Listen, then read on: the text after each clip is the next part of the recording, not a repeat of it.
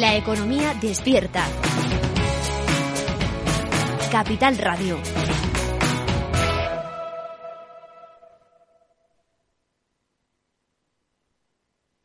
Para personas inquietas, Capital Radio.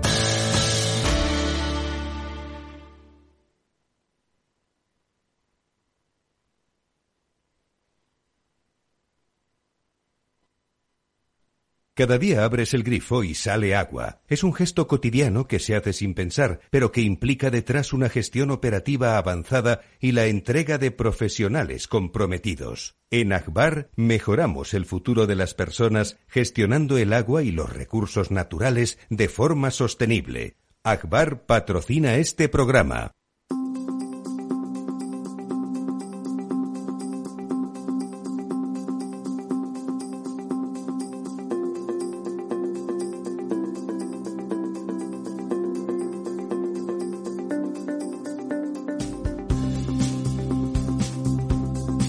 El Estado Ciudad, con Ramiro Aurín y Diego Jalón en Capital Radio.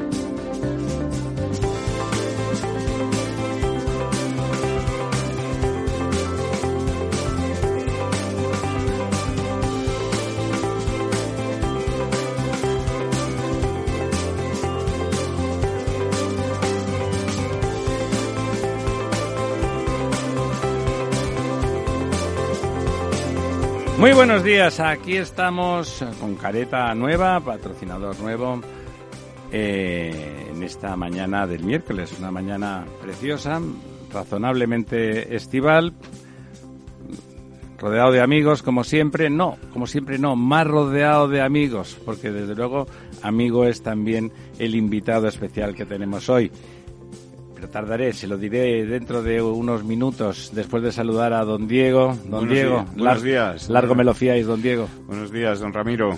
¿Cómo estamos? Por cierto, déjenme que les diga, que siempre se me olvida.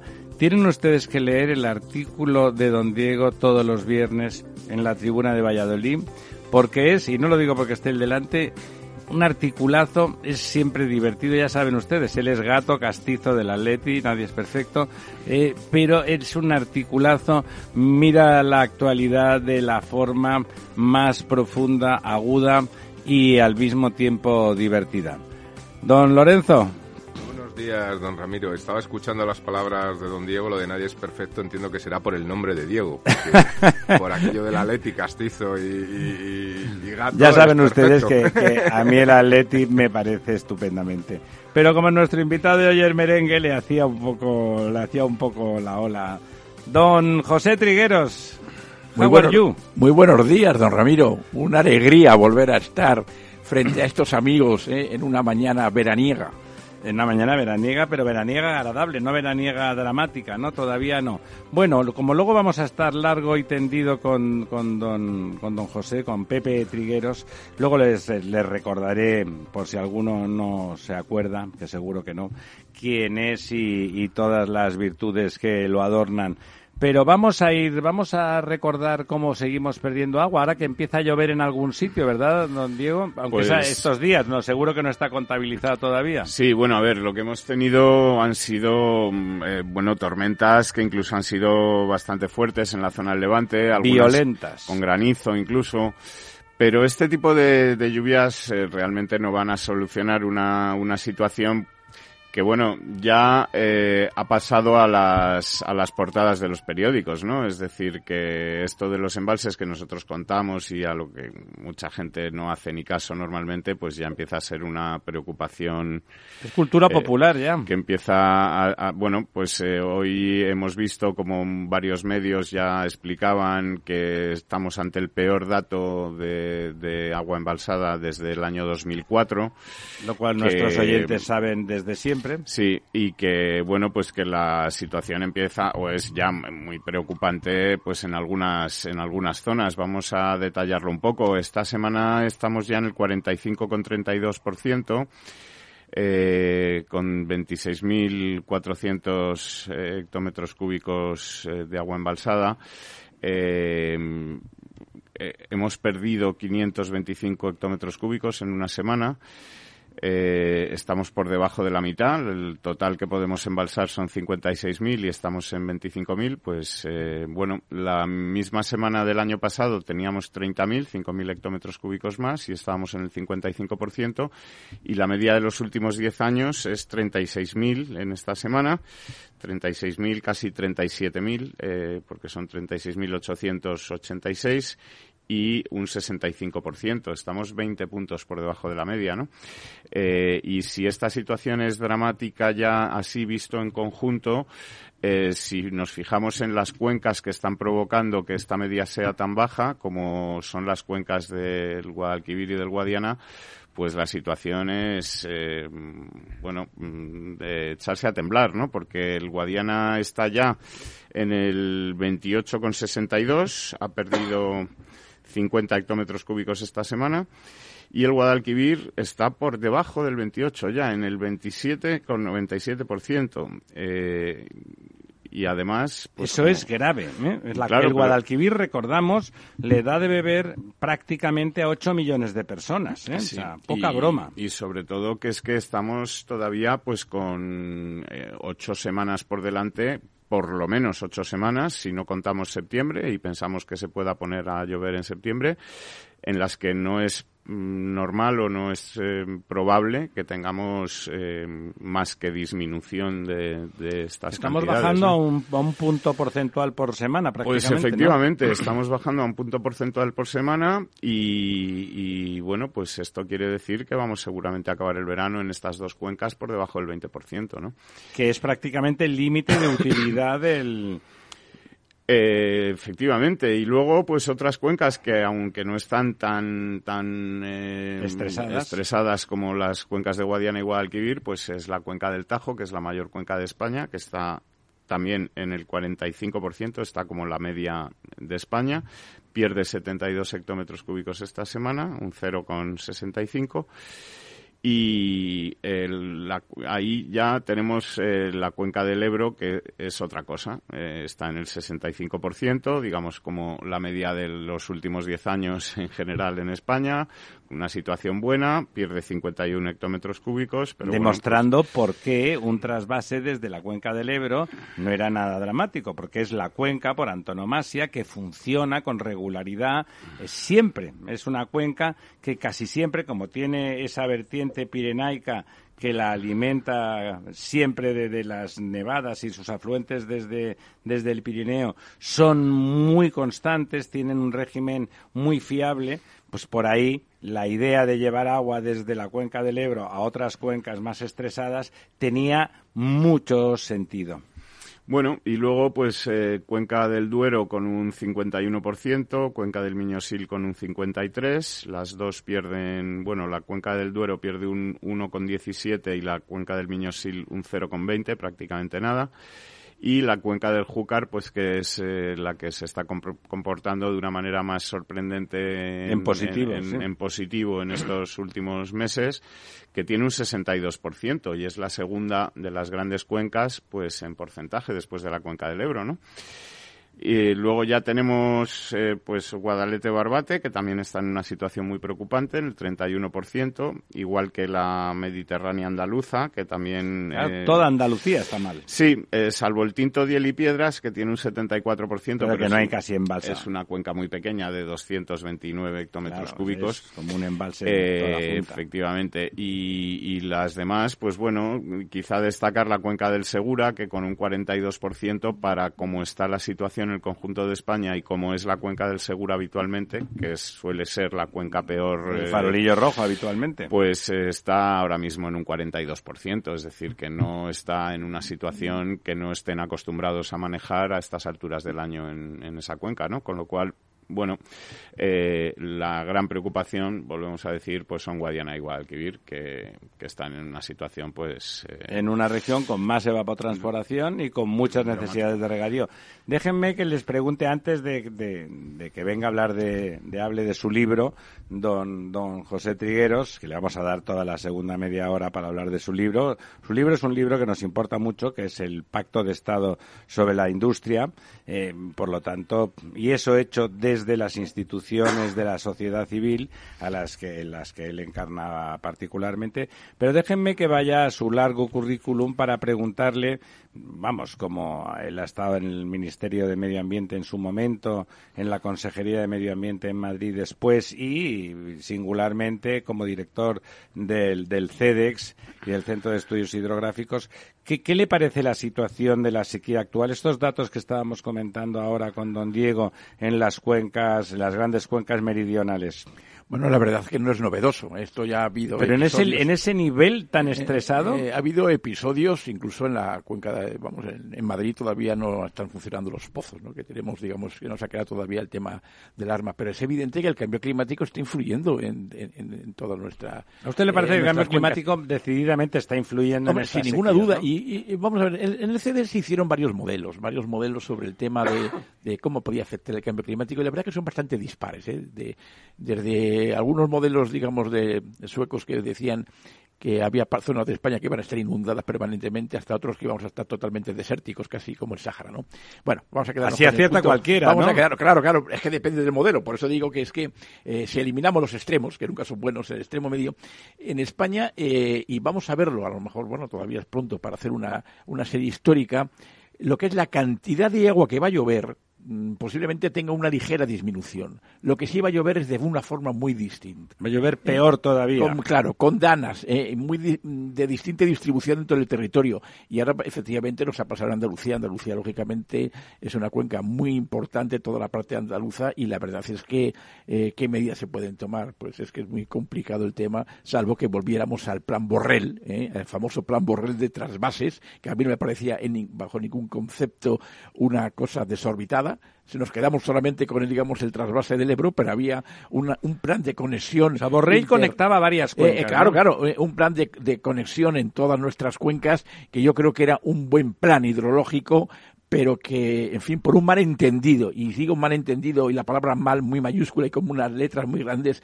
malentendido ecologismo, eh, se despreció una oportunidad única e histórica para que estas mm, que ahora estamos sufriendo, esto del cambio climático, cómo nos va a afectar a nosotros, hubiera tenido hubiera unos cuidados, digamos, no paliativos, sino unos cuidados que verdaderamente nos hubieran permitido estar en mejor estado. Lo mismo que nos está pasando ahora con la energía. Ahora nos hemos echado la mano a la cabeza todo diciendo la energía. Oiga, es que ahora estamos otra vez poniendo encima de la mesa la energía nuclear. Oiga, es que ya estaba, ¿eh? es que ya estaba. Y es que ahora, ¿y ahora qué ha pasado?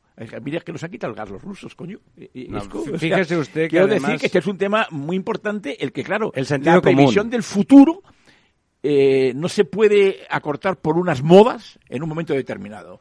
Eh, ahora también el carbón estaba estigmatizado. ¿Eh? En España hay un 5% que está utilizando energía del carbón, pero es que, en, Alemania y en, bueno, en Polonia no van a cerrar las minas ni, nunca, bueno, por lo menos a medio plazo. No querían en Alemania vuelven ahora. No han querido nucleares y ahora eh, acaban eh, produciendo lo más contaminante que es, es carbón.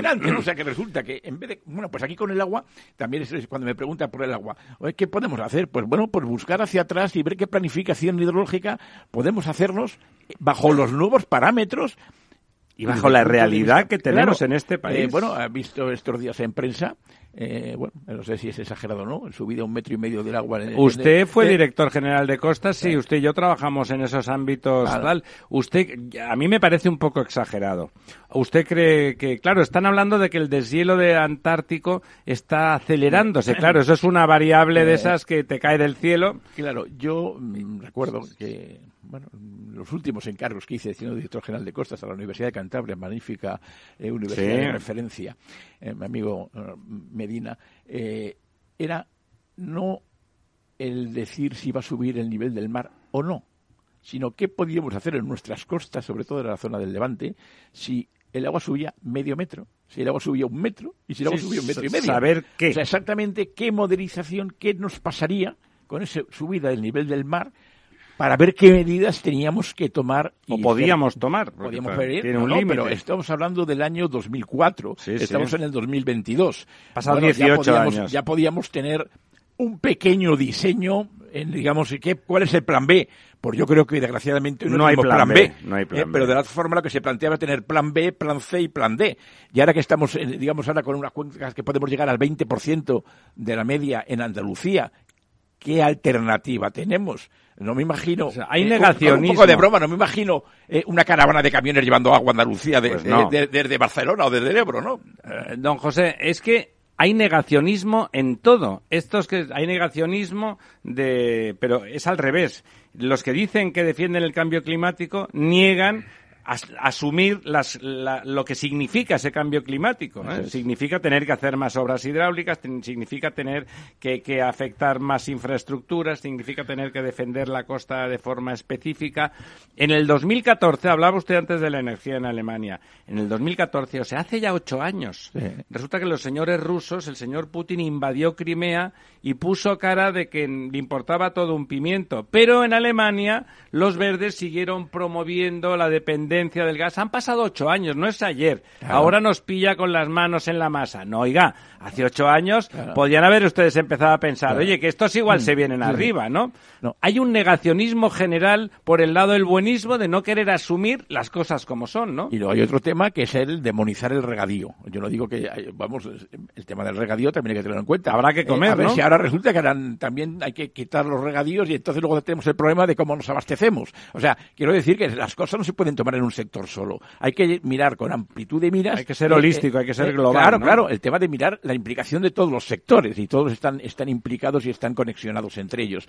Por eso, a mí el tema del agua es un tema muy preocupante, lógicamente, como no por otra forma, menos que tenemos aquí a don Diego Jalón, que todos los días pone su gotita, eh, todas las semanas su gotita, pero, eh, no de agua, pero sí de sabiduría y para hacernos reflexionar a todos hacia dónde vamos y, qué es lo que queremos obtener. Es que lo de hablar de la cantidad es fundamental. Resulta que te, te, acuerdas, llevamos semanas viendo cómo las cuencas andaluzas se van al carajo. Ah. Sí, mira, esta semana además se ha publicado en una revista, prestigiosa revista científica, Nature Geoscience, eh, lo pronuncio de Cuenca, pero como puedo, eh, en la que se explica que, se ha hecho un estudio sobre el anticiclón de las Azores y eh, se parece ser que el anticiclón de, de, las Azores se está intensificando y aumentando de tamaño hasta niveles nunca vistos en los últimos 1.200 años. ¡Qué barbaridad! Cosa que se ha comparado, bueno, pues estudiando las cortezas de los árboles, estalactitas, cuevas, eh, formas para saber.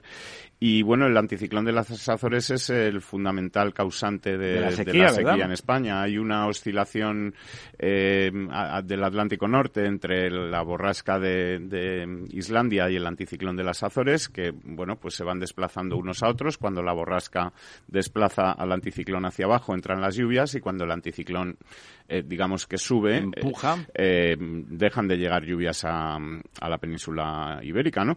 Y las lluvias que nos llegan al final, cuando el anticiclón está ahí, pues son estas lluvias que comenta Pepe, que son pues fenómenos de borrascas en el Mediterráneo que producen estas danas que son pues, torrenciales. lluvias torrenciales que caen en la costa, donde es prácticamente imposible recoger el agua y, además hacen daño. A esa situación vamos y como dice como dice don José Trigueros, pues eh, como no hay ningún plan ni se espera que vayamos a hacer nada, estamos recibiendo 70.000 millones de euros de fondos para la recuperación, eh, que se supone que se podrían invertir en infraestructuras, en ese tipo de cosas, y de momento que sepamos no hay nada. En el tema hidráulico es eh, dramáticamente Hay algunas cositas para la digitalización de los contadores y la medición está del bien, agua, pero que, chicha y nabos, está estupendo, que por cierto tampoco ha llegado, es decir, está ahí en el aire, pero que tampoco ha llegado. En la nube, está en la nube pero de lo que es, eh, bueno, pues hacer infraestructuras para que tengamos más agua, pues no hay eh, ni noticia ni se le espera, ¿no? Don Lorenzo, que está usted muy calladito. Bueno, la verdad es que yo estaba escuchando muy atentamente eh, las palabras de los dos, los dos compañeros, pero recuerdo al principio cuando había dicho don José Trigueros que, que, bueno, que esto tampoco era novedoso, ¿no? El tema de, de estas temperaturas, estas sequías, etcétera, ¿no? Y efectivamente, o sea, lo que es novedoso es que ahora lo llaman Dana, ¿no? Cuando yo era pequeñito lo llamaban gota fría. Y yo recuerdo eh, de pequeñito que mi padre en mi casa se compraba el ABC porque y me gustaba porque llevaba grapa y no se me abría el periódico, eh, una portada de Mingote con unos guardias civiles llevando a sus espaldas en una de esas inundaciones a personas, ya no recuerdo si de Cataluña o de algún Del- del así, País ¿no? Vasco era, O del País sí, Vasco, ¿no? Eh, con lo cual esto, y, y- y estoy hablando cuando era pequeñito, pues a lo mejor tenía 12 años y, por desgracia de esto ya han pasado 40 años, ¿no? Eh, por lo tanto, eh, bueno, esto ha existido siempre. Es como lo de subir el nivel del mar, es que se va a derretir el polo norte. Digo, oiga, pues hasta donde yo sé y alcanzo a leer en algunos sitios, el polo norte se derrite todos los veranos, ¿no? O prácticamente, quiero decir, o al menos esas son las noticias Se alarmantes de derrite que ponen, más, es verdad se ha se derretido derrite el 90%, ya bueno, pero si suben dos metros porque se derrite el 100% del Polo Norte, si se derrite el 90%, algo subirá, digo yo, ¿no? Quiero decir, por este reportaje de que Cádiz inunda todo y tal, pues hombre, es verano, ya se habrá derretido, no sé, un 60, un 70%, y no parece que en Cádiz estén, estén nadando por las calles, ¿no?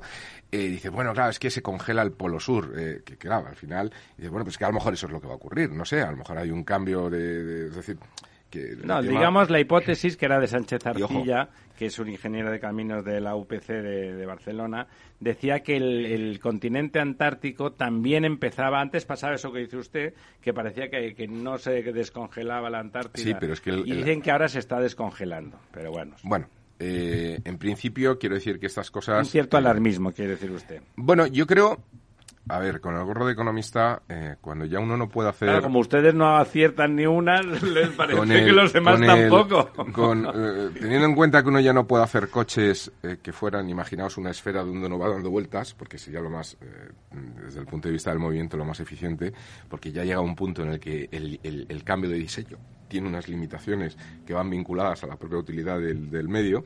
eh, hombre, cambiar la tecnología de movimiento es una buena manera de seguir manteniendo la industria, ¿no? Es decir, que, que, que, bueno, pasar ahora a toda la industria de electrificación, etcétera, renovar todo el parque automovilístico, no sé qué, no sé cuánto, pues esto va a crear muchos puestos de trabajo, va Y a mí que me gusta comprar coches viejos estupendos, pero como son todos de Eh, gasolina, no me dejarán. No vas a poder, con lo cual comprarás, entrarás. Es decir, que yo creo que hay un elemento de motor de la industria que también es positivo y que, por tanto, bueno, pues hay muchos intereses. Lo dice usted con segundas. Hombre, yo creo que, que- que es evidente que, que hemos contaminado. Yo creo que está muy bien pasar a un mundo más limpio eh, en términos generales.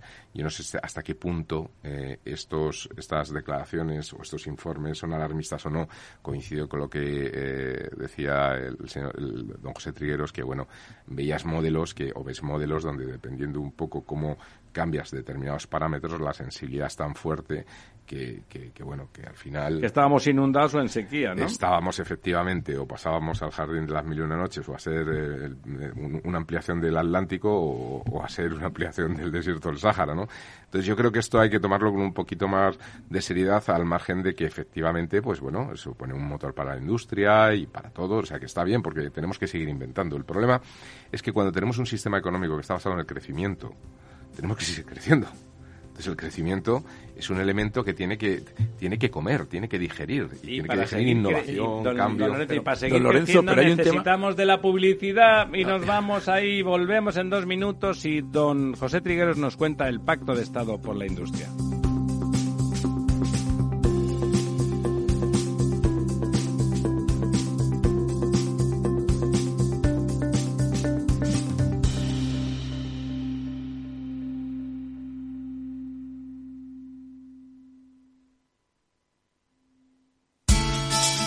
De la mano de Alejandro Mazón y el equipo de Cuídate Deluxe, llega el chico del chándal a El Balance para ayudarnos a estar en forma y mejorar nuestro bienestar general.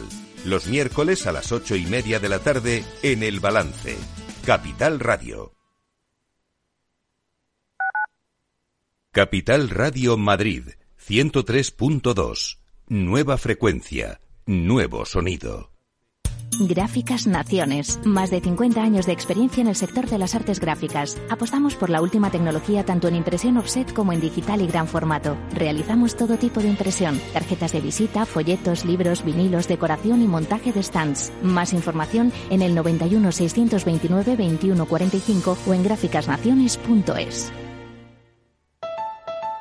Escucha cada jueves a partir de las 10 y 5 de la noche en Líderes Globales las entrevistas que Raúl Castro nos trae desde Florida. Personas inspiradoras de habla hispana que han destacado en sus actividades más allá de nuestras fronteras y que nos dejan sus enseñanzas y aprendizajes desde el punto de vista más personal. Líderes Globales con Raúl Castro en Capital Radio.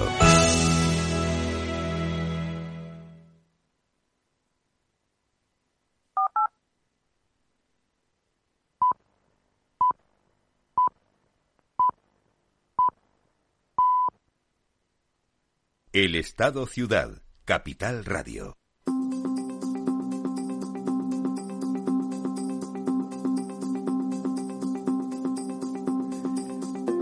Bueno, como ven, es verdad que a, don José Trigueros, a mi amigo Pepe, se le puede traer para hablar de todo y de todo con conocimiento de causa. Pero lo cierto es que más allá de eso, hoy viene a hablar no de su libro, sino del, del libro de mucha gente, de mucha gente y que debería de llegar a buen puerto porque se trata de esas cosas que estamos comentando que no se hacen en este país, que es planificar, pensar en serio, tener plan A, plan B, saber qué se quiere hacer, tenerlo detallado, no, no, no cuatro grandes frases, vamos a salvar el planeta, vamos a construir un mundo tecnológico, no, eso, lo, eso lo, lo pueden decirlo oír en cualquier barra de bar en diez minutos con cualquier con cualquier compañero de trabajo o con cualquier desconocido simpático que se siente al lado. No.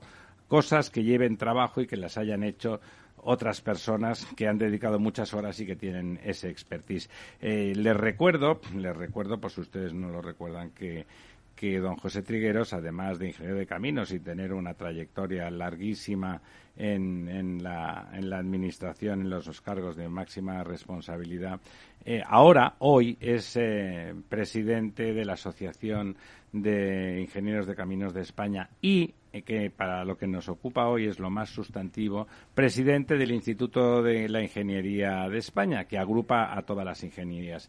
Y desde, desde esa institución se generó un gran trabajo, un trabajo muy arduo y muy importante sobre eh, cómo debería de ser la, la, industria, cómo se puede promover esa industria que estaba medio desmontada, que con nuestra entrada en la Unión Europea se desmonta en cierta medida, en cierta, eh, y que debe de recuperarse, que en los últimos eh, episodios la desglobalización nos está poniendo sobre la pista de que necesitamos tener una industria para tener cierta autonomía nacional y que, eh, bueno, y que nuestra economía lo necesita. Los, los empleos en la industria tienen una calidad y un nivel de ingresos que no son comparables con el resto de actividades y, por lo tanto, generan una economía más saludable, más rica y más, eh, y más autónoma. Eh, eso que ellos han dado en llamar una propuesta, una propuesta muy amplia que ahora nos contará don José, que es el pacto por el Estado para la, por la industria. Don José, por favor, cuéntenos qué es el pacto por el, del, sí, de Estado sí, por la industria. Sí, pero don Ramiro, si me permite, voy a hablar un poquito para los oyentes, por que favor. sepan un poco exactamente qué es, eh, de por qué hemos llegado aquí. Luego hablaremos del pacto.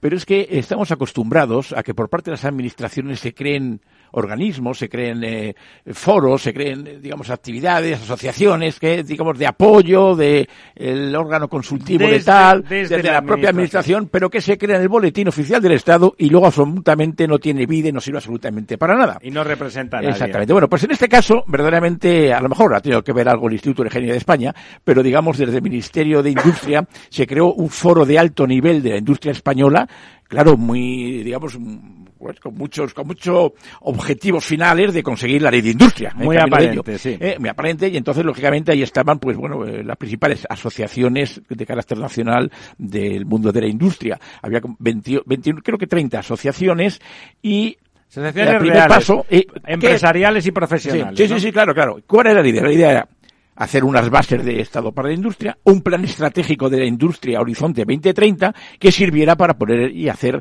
una nueva ley de industria que tiene 30 años de antigüedad y desde luego está obsoleta, no vamos pasada. Lo eh, siguiente. eh, pues, sí. Entonces, eh, bueno, yo no sé si tuvo la suerte o el error, ¿eh? yo no, ya no lo sé qué decir, de encargar al Instituto de Ingeniería de España la presidencia de este grupo de trabajo. Y el Instituto de Ingeniería de España, como no puede ser de otra forma, se puso a trabajar.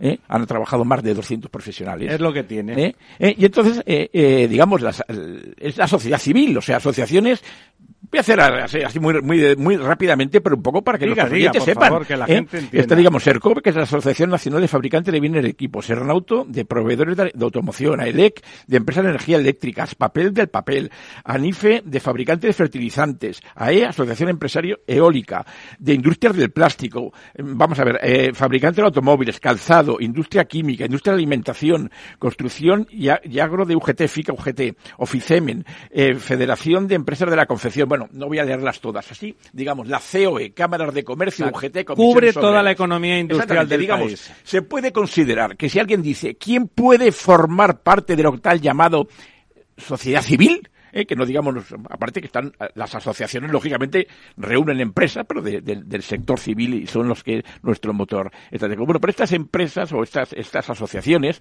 de la mano del Comité de Industria del Instituto de Ingeniería de España, se han elaborado de momento dos documentos muy importantes. Uno son las bases del Pacto de Estado para la Industria y otro es un plan estratégico de la industria española Horizonte 2030 que se finalizó en noviembre del año pasado. Pero vamos al documento primero. Este documento del Pacto por la Industria, lógicamente, es un documento, tiene 10 epígrafes, generalista, porque no puede entrar, para eso está el plan, el plan estratégico después, ¿eh?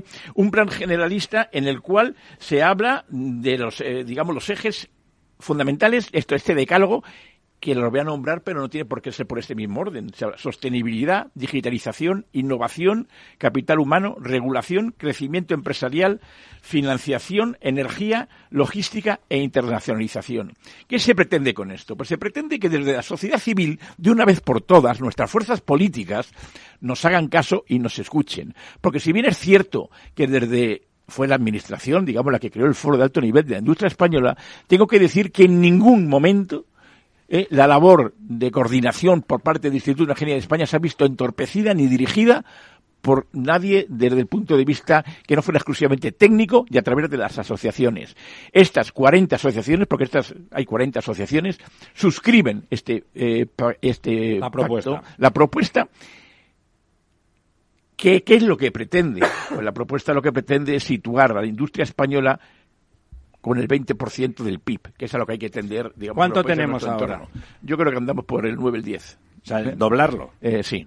Eh, y algunas, eh, por ejemplo, Madrid está muy por debajo. O sea, que decir, Madrid no es una empresa, no es especialmente industrial, pero se puede reindustrializar, lógicamente. Eh, aquí tenemos que hablar a nivel de España, ¿eh? no podemos hablar Claro, eh, donde, claro. donde hay un sector, un sector agroalimentario muy fuerte, pues bueno, pues dejemos que esté, y en donde hay un sector automovilístico muy fuerte, sí. Pues no sí. todos tenemos que estar en todos los sectores, pero sí que es muy importante este tema. Y, y la verdad es que esto se ha presentado el miércoles pasado en el Congreso de los Diputados. Y, y la verdad es que yo estoy un poco sorprendido, no de forma positiva, sino de que se puede entender de una forma, la forma que este fuera un documento elaborado por el gobierno y, o por la administración actual, nada más lejos de la realidad. Es un documento suscrito por estas 40 asociaciones empresariales De forma independiente. Independiente totalmente. Usted me conoce, Ramiro, ya sabe que eh, yo no me caso con nadie. eh. Poco sobornable, Eh, y sí. que eh, usted tampoco. eh, y, que re- y que realmente decimos al pan pan y al vino vino. Y si yo estoy aquí defendiendo este pacto por la industria porque considero que es el cimiento para hablar después del Porque plan me, contaba antes que no solamente es esas declaraciones de principios, hay un montón de, de- de acciones previstas, Claro. de directrices. estas 10 líneas que he leído de una forma bueno desordenada y- o rápida eh, en el plan estratégico que es un plan que está aquí encima de la mesa eh, de 87 páginas tiene De esos aparte- que le gustan a don Diego, Eh, con bueno, pues, números eh, y con de todo. Un plan. pues aparte aparte de estas 10 líneas tiene 67 objetivos 423 acciones y no nos paramos ahí, claro, porque bueno, eh, han dicho que van a hacer esto. No, no, no, no. Hay 336 indicadores para que se siga cómo se va cumpliendo este plan estratégico. Y poderlo criticar si no Claro. se cumple. Pero, Pero, yo eh, creo la mejor claro, forma de dice- demostrar que no lo ha hecho el gobierno es que es un plan, ¿no? bueno, eh, digamos que aquí eh, hemos participado de todas las, eh, todas las asociaciones porque es para bien de España, es con, con idea de, de, España. Además, estamos siguiendo también en el, eh, ha salido, ha publicado hace muy poquito tiempo también eh, un nuevo modelo de industria para Europa y vamos a ello. Y lo que es quizá el cuello de botella ahora mismo y seguro que la gente dirá, sí, sí, mucho ve a la industria y la energía. ¿Y qué pasa con la energía? Bueno, pues aquí lo que se dice precisamente es la interacción entre la política industrial y la política energética. Claro, está claro, ¿no? O sea, efectivamente la política industrial tiene que ser, como se dice, sostenible, compatible con la descarbonización, el respeto al medio ambiente, lucha contra el cambio climático, pero ojo, hay que buscar un mix energético equilibrado, diversificado y flexible que garantice, eso es muy importante, el suministro a precio asequible y predecible. Y, y, que sea realista. Ahí estamos. Entonces, eso es lo que está desarrollado después en el plan estratégico, con medidas concretas. Pero yo lo que llamo desde aquí a, las fuerzas políticas. No le están haciendo mucho caso porque les parece que está el gobierno muy Bueno, no, sé, de derechas y de izquierdas a que, eh, a que entren, a que entren a fondo, a que digan qué, cuál de estas diez epígrafes, este, diez, este decálogo, no suscribirían. Ya sabemos que todo el mundo mm, deja un poquito de, ¿no? de pelos en la gatera. Esto tiene que ser un documento generalista que nos sirva a todos de base de entendimiento y así lo es. Eh, yo vamos, eh, pongo a disposición. Habla, eh, yo lo dejo, eh, si tiene aquí una página web, dejo el, pacto a disposición de Capital Radio, que lo publique. Se plantea un pacto de Estado. Ahora que estamos hablando de esa necesidad, no solamente el pacto de Estado para poner, para hacer más inversión en defensa, sino un pacto industrial serio, la inversión en defensa no la vamos a aprovechar. Eh, yo si quieren leo, por ejemplo, aquí a voleo uno, uno ¿a qué nos comprometemos? Por ejemplo, eh, digamos en innovación nos comprometemos a desarrollar e implantar el Plan Estatal de Investigación Científica y, Técnica y de Innovación con un enfoque de I 3D, investigación, desarrollo, demostración y despegue, impulsando la colaboración y coordinación entre los distintos actores, centros, instituciones e infraestructuras del ecosistema de I I, creando una auténtica red nacional de transferencia de tecnología, prestando especial atención a la protección de la propiedad intelectual e industrial y estipulando la compra pública innovadora o sea, ¿quién va a negar este, esto? Bueno, pues es que es muy importante que todos se, se, comprometan a que en un momento determinado se desarrollará e implantará el Plan Estatal de Investigación Científica y Técnica porque si no llegará, y si unos han dicho una cosa, cuando llegan otros lo cambian. Y es lo que no puede ser. De la sociedad civil estamos muy hartos a que dependiendo lo que se ha hecho uno, el otro lo deshace. El hablamos del agua, el, el trasvase del Ebro, si estaba financiado, si ya estaba contratado. Todo, ¿eh? estaba, estaba contratado. Y si llega a seguir el, vamos, el partido que estaba en el poder, hubiéramos tenido un magnífico trasvase del Ebro y llegan otros y de repente fuera esto y no vamos a las desalinizadoras fenomenal. Vamos a por desalinizadoras. Queremos ahora la desalinizadora con el agua barata, con la energía. siempre, siempre, siempre se supo que la desalinización era ah. más cara.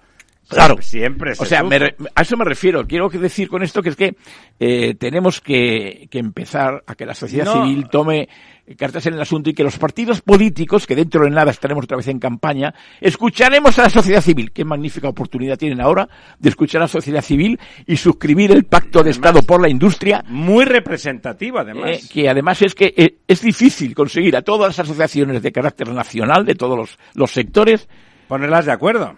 A las cámaras de comercio, COE y los principales sindicatos como UGT y comisiones obreras, todos firmando este pacto de Estado y que nuestros representantes políticos pasen otra, una vez más de lo que la sociedad civil les demanda y les solicita, casi les exige. ¿Qué hay de lo mío, no? ¿Qué hay de lo mío que dicen ellos? Ah. Don Diego, ¿qué le parece ese pacto? Pues eh, eh, por lo que no he tenido la oportunidad de leerlo entero, pero como lo que está contando José Trigueros, pues suena eh, fantástico, ¿no? O sea, ¿Y la respuesta del hemiciclo? Bueno, las respuestas del hemiciclo ya sabemos tanto de unos como de otros, pues que en estas cosas mm, no están por la labor de hacer las cosas necesarias necesarias, sino las cosas... eso es complejo. Ahora estaba escuchando el plan que decía de, desarrollo y de a- investigación. a- eso es complejo, trabajar, claro. ¿no? No, los planes que le gustan a este gobierno son los de irse de viaje y esas cosas, o sea, que, que es, que es otro tipo de plan, vamos. Que, Es un planazo. Es un planazo. Pero los planes, en fin, que, que requieren... Pero fíjese usted, el gobierno está dispuesto a copiar eso porque como ellos hicieron el foro, estos señores han trabajado y ahora los otros Sí. pensaban, coño, A ver, vamos a beneficiar al gobierno. Esto, digamos, lógicamente, el gobierno, eh, este tema, eh, claro, el foro de alto nivel, luego tiene un comité ejecutivo, eh, y luego lo aprueba. Esto, este documento ha sido aprobado eh, por el foro de alto nivel, en el cual eh, está presidido por la ministra, el secretario Claro, eh, claro. general, digamos que es un este pacto de este documento, el- insisto, elaborado por la sociedad civil sin ninguna injerencia de ningún partido político. O sea, ellos han aprobado esos Este- señores este documento que sí pone el- ese documento que pone bases para el Eso pacto es. de Estado para la industria. Eso es, digamos que lógicamente si el gobierno lo ha aprobado, o por lo menos el foro de alto nivel lo ha aprobado, es de suponer que el partido, no sé si los dos partidos, porque ya no sé qué partido soporta al, gobierno, porque de vez en cuando están peleándose uno con el otro, pero sería de suponer que estos dos partidos lo podrían, lo podrían apoyar, vamos, lo deberían, lo deberían apoyar, pero es que... eh, Por lo menos el de la señora Reyes Maroto. Eh, yo, vamos, Reyes Maroto estuve el otro día también. en- Bueno, el lunes, eh, el lunes pasado hemos presentado las comunidades autónomas. Las comunidades autónomas dicen, bueno, es que nosotros aquí hemos tenido poca participación, ninguna. Es que través- la a ver, es que esto ha sido a, tra- a través de las asociaciones. O sea, es que si queremos, cuando se explica esto, digamos, desde el punto de vista ya más o Fíjese menos la crítica, es que político, nosotros no hemos participado, eh, pero ¿usted qué hace de eh, industria si usted es no, administrativo? no, no, no, no, no, no, pero sí me parece muy bien que tienen que participar y lógicamente en el desarrollo del plan estratégico las competencias industriales están muy diseminadas y está lógicamente tienen competencias, pero hay que darse cuenta que, eh, volvemos al principio, esto está hecho por asociaciones de carácter nacional, que lo que yo desconozco es si estas asociaciones de carácter nacional han hablado con sus, eh, digamos, eh, coordinadores pero, de... pero lo que está usted leyendo lado. son principios de tipo muy, Exactamente. muy general. Mire, por ejemplo, otro es el crecimiento empresarial. Que diga, coño, ¿cómo crecemos? Vamos a crear una, una pyme, vamos a crear ahora. Pues nos comprometemos a eliminar los obstáculos de índole fiscal, laboral, mercantil, contable, etcétera,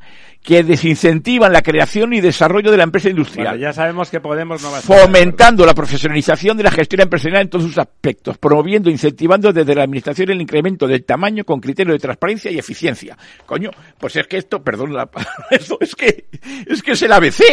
¿Eh? El ABC desde, desde la perspectiva del crecimiento. ¿Cómo lo ve usted, don Lorenzo? Hombre, pues yo la verdad es que lo Y- veo... y con eh, esos politiquillos que se ponen de tan perfil. deseable como, como ambicioso y difícil de, de conseguir con la realidad política que, que tenemos, ¿no? A ver, eh, él está hablando de pasar de un 9-10% a un 20% del PIB. Esto es muchísimo.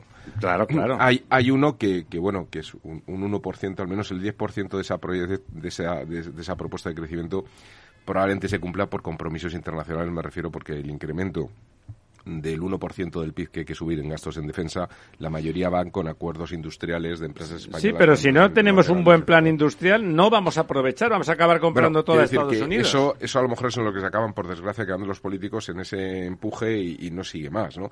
Esto es muy importante por muchísimos puntos, ¿no? Mucho- muchos elementos. Uno es la manera de crear un empleo de calidad. Luego, ese 10% del PIB es un 10% adicional pero que además tiene efecto multiplicador, lo que significa que haciendo un número gordo son como dos millones de empleos más si realmente se consiguiera ese desarrollo. Pero además con unas desigualdades por el sector servicio, España es un país de, de- de- de servicios, tiene el problema de la dualidad de la, digamos, la, la tremenda desigualdad que existe de rentas en el sector servicio. El sector servicio está desde un alto abogado de un despacho hasta, hasta un camarero, ¿no? Y por lo tanto hay una dualidad muy grande. El sector industrial permite meter esa clase media laboral, digamos, ese, ¿no? Y luego, otro tema muy, muy importante ta- a efectos de competitividad, etcétera, ¿no? Y es que la empresa en España necesita crecer, crecer de tamaño. Necesitamos empresas de mayor tamaño porque es la manera de conseguir sinergias y eficiencias entre los procesos productivos. Una de las desgracias o de los problemas que tiene, pero no solamente eh, a, efectos de producto final del output de la industria, sino a efectos incluso de los inputs laborales, ¿no? Es decir, una manera en la que se mejora la calidad laboral y en la que se mejoran los procesos competitivos de las empresas ganando tamaño. Y aquí sí que tiene que haber, yo no sé si esto lo contempla, porque discúlpame, eh, Pepe, no, no he leído tampoco el- el- este, este proyecto, ¿no? Eh, pero es muy importante un plan empresarial en este país para incrementar el tamaño de las, de, las empresas. De las empresas, y no solamente industriales, sino de todos los sectores. Es decir, es muy importante. Son microempresas la mayoría en España. Claro, esto, por ejemplo, se ha hecho... Son casi autónomos. Esto se ha hecho muy bien o, pero de manera espontánea, no ha habido ninguna, digamos, ninguna canalización pública, eh, por ejemplo, en, sectores como el sector eh, agroindustrial. Es decir, cada vez estas, estas industrias de, quesos, de, leche, de vinos, de, ¿no? Eh, han ido ganando tamaño, ¿no? Y esto les ha permitido salir al exterior y comer mercado, ¿no? Porque al final tienen producto de calidad. Eh, pensemos que España es el país dentro de los países de la OCDE el único país que ha crecido cuota eh, de mercado internacional. Todos los demás han ido disminuyendo, quiero decir, que realmente, y uno de los grandes sectores que ha conseguido este incremento está en esos sectores eh, agro, ¿no? Eh, entonces, bueno, yo creo que es, que es, que es un elemento muy importante, aunque me, me da un poco la, la pena, de, de, que realmente pues pues se quede en aguas de borraja no ya no sé si este esta especie de compromiso acuerdo para eso viene aquí don José a pelearlo en la trinchera. No eh, yo en realidad eh, como representante de, digamos, de ingeniería lo que vengo es a a bueno, alzar la voz todo todo lo que puedo en algo que considero muy importante para este país que es el evitar los vaivenes políticos en temas de capital relevancia como es el tema industrial. Mire, hemos dado, hemos dado un, vamos a ver, eh, en la pandemia eh, eh, hemos dado un ejemplo otra vez más, la industria española reconvirtiéndose, creando eh, las, las, mascarillas, el tema de los respiradores. Es que nos adaptamos a todo y no contamos nunca con el apoyo decidido y continuado en el tiempo. Hay que, hay que ganar mucho dinerín eh, por lo bajín y con los chinos. no, en fin, estas son, son anécdotas que lo que nos hacen es reflexionar para que en este país, o por lo menos a nivel de la Unión, de la Unión Europea, replantearse todo el tema de la, de la industria industria porque nos vamos a quedar, joder, bueno, dependiendo de los chinos, yo no sé, ya nos van a comprar. Porque la industria es, completamente estratégica. Pero necesitamos ahora mismo sectores estratégicos de los cuales también se habla en el, en el Pacto de Estado, que hay que definir unos sectores ¿Cuáles estratégicos. son los sectores estratégicos? bueno, a mí eso eh, no me gustaría entrar en ese debate porque es un debate que, si yo digo que es un sector, mm, el agroalimentario, de medida y el de movilidad y el otro, o sea, digamos que este es un debate en el cual eh, cada uno considera que el suyo es estratégico. Lo que es importante es que sí que definir miramos como defensa nacional X, ¿eh? y entonces ahí están. Esto es lo que se ha conseguido, que en este documento, hablando 40 asociaciones, el que digamos, hombre, estamos cómodos con esto, pero yo añadiría esta línea. Y yo añadiría esta otra. Oiga, mire usted, vamos a hacer un documento generalista partiendo de 10 grandes principios, y aquí tenemos el documento de 80 páginas,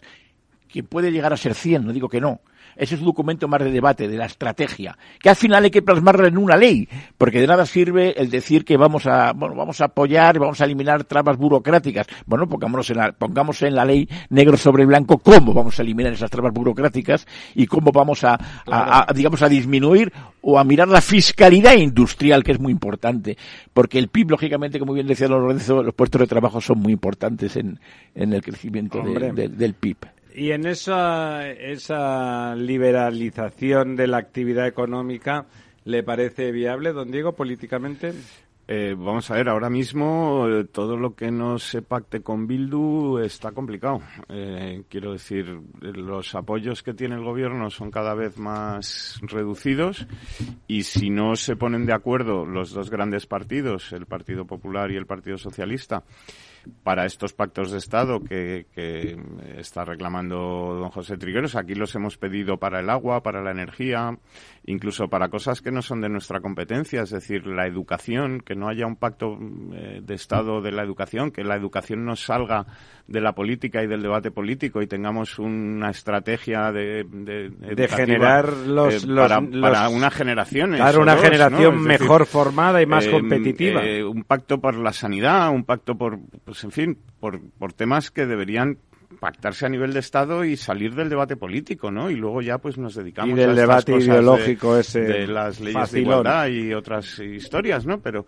eh, en fin, que, que estos grandes acuerdos entre Partido Socialista y Partido Popular de momento han brillado por su ausencia, o por lo menos lo han hecho desde hace muchísimos años que yo mm, recuerde que no se han producido, ¿no? Es decir, se, estos grandes pactos de Estado que se hicieron en, la transición, estos pactos de la Moncloa, todo este tipo de que, que fueron y demostraron su gran utilidad y cómo sirvieron pues para una situación en la que parecida a la que estamos ahora con una inflación desbocada y un sí, un momento de crisis grave eh, grave. problema económico que como el que ya parece que hasta incluso eh, don Pedro Sánchez y su amiga Nadia se han dado cuenta de que, de que la cosa no es todo eh, oropel y esplendor sino que, la, que, que, pintan eh, bastos no en la economía.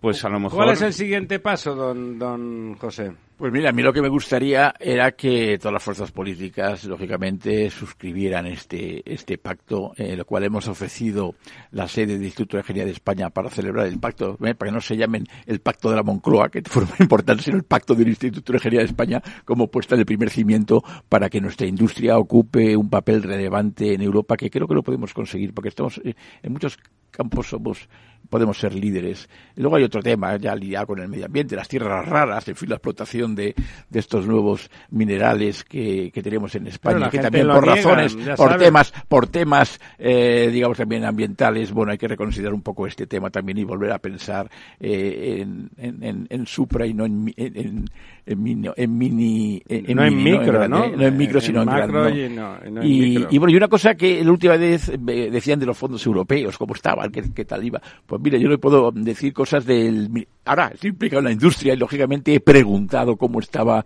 la gestión de los fondos europeos en el, tema industrial, ¿no? Porque podía ser un desastre o no un desastre, ¿no?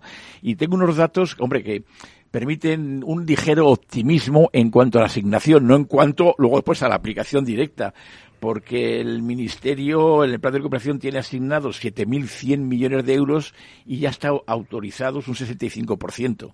O sea, quiero decir Pero no ejecutados todavía. No, no, no, no, claro. ¿eh? A 30 de mayo se han autorizado inversiones por 4.600 millones de euros, el 65%, y de estos 3.430 son programas directos de apoyo a la industria. Claro, por eso digo que eh, asignados ya están, veremos a ver el resultado después de la ¿Cuándo llega? A ver eh, no, no, llegar, bueno, llegar ya, están asignados, llegarán, pero la ejecución no, pero bueno, que, me imagino eh, que hasta... eran, eran, eran, muy negativos aquí. Yo yo soy siempre optimista en el sentido de que los funcionarios al final lo van a gestionar razonablemente bien. Bueno, de momento, de momento no es así. De momento no están, no están ejecutados. Esperemos, que no, esperemos que tenga usted razón, porque eso es lo bueno para el país.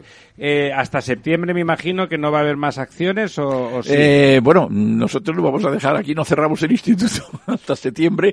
Eh, vamos a seguir hablando a nivel eh, ya particular, eh, digamos con portavoces de grupos políticos para ver si verdaderamente asumen este tema y bueno la alternativa si esto no, no toma cuerpo será suscribir un pacto desde la sociedad civil entre todos los agentes y hacer un acto de firma entre la sociedad civil y decir, mire usted... Quizá un, a priori, una priori, eh. me imagino en septiembre, un acto muy importante con muchos agentes, además de los firmantes, otras personalidades, apoyando eso e invitando a esos partidos a que se sumen. Es más, yo en septiembre, en fin, esto es un poco avanzar, eh, pero la idea del, del, instituto es que hemos trabajado fuerte y duro a través de la Comisión de Industria y de las otras asociaciones. Más de 200 personas han estado trabajando directamente y lo que sí que pretendo es, si no, eh, hacer este plan estratégico presentarlo por, eh, en el instituto de una forma sectorial. Pues eh, vamos a ayudarle, vamos a colaborar con usted y vamos a montar un circo de tres pistas para que este pacto por la industria salga adelante. Muchas gracias, don José, don Lorenzo, don Diego. Gracias, amigas, amigos. Volvemos el próximo miércoles. Cada día abres el grifo y sale agua. Es un gesto cotidiano que se hace sin pensar, pero que implica detrás una gestión operativa avanzada y la entrega de profesionales comprometidos. En Akbar mejoramos el futuro de las personas gestionando el agua y los recursos naturales de forma sostenible. Akbar patrocina este programa.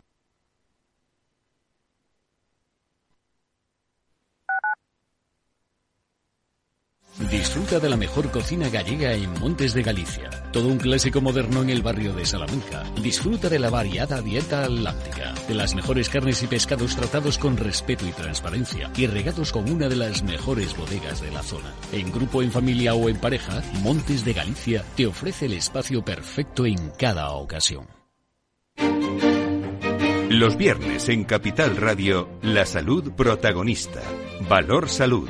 Industria, pacientes, profesionales y directivos del sector. Investigación y todas las áreas del mundo de la salud y sanidad con sus personas y empresas. Evolución de la pandemia. Novedades de nuestra medicina y sus profesionales. Con los expertos y destacadas empresas. Valor Salud. Cada viernes a las 10 de la mañana, la salud protagonista con contenidos claves y un estilo propio.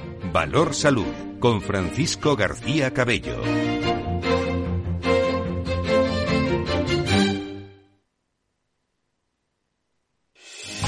¿Está pensando en montar una empresa pero no se atreve a dar el paso en solitario? Busca una marca conocida y consolidada que le respalde. En Franquiciados le ayudamos a elegir el negocio que más se ajuste a sus necesidades. Franquicias de éxito, innovadoras, de baja inversión. Los miércoles a las 12 en Capital Radio tienen una cita con el único programa de radio de España especializado en la industria de la franquicia. Franquiciados con Mabel Calatrava.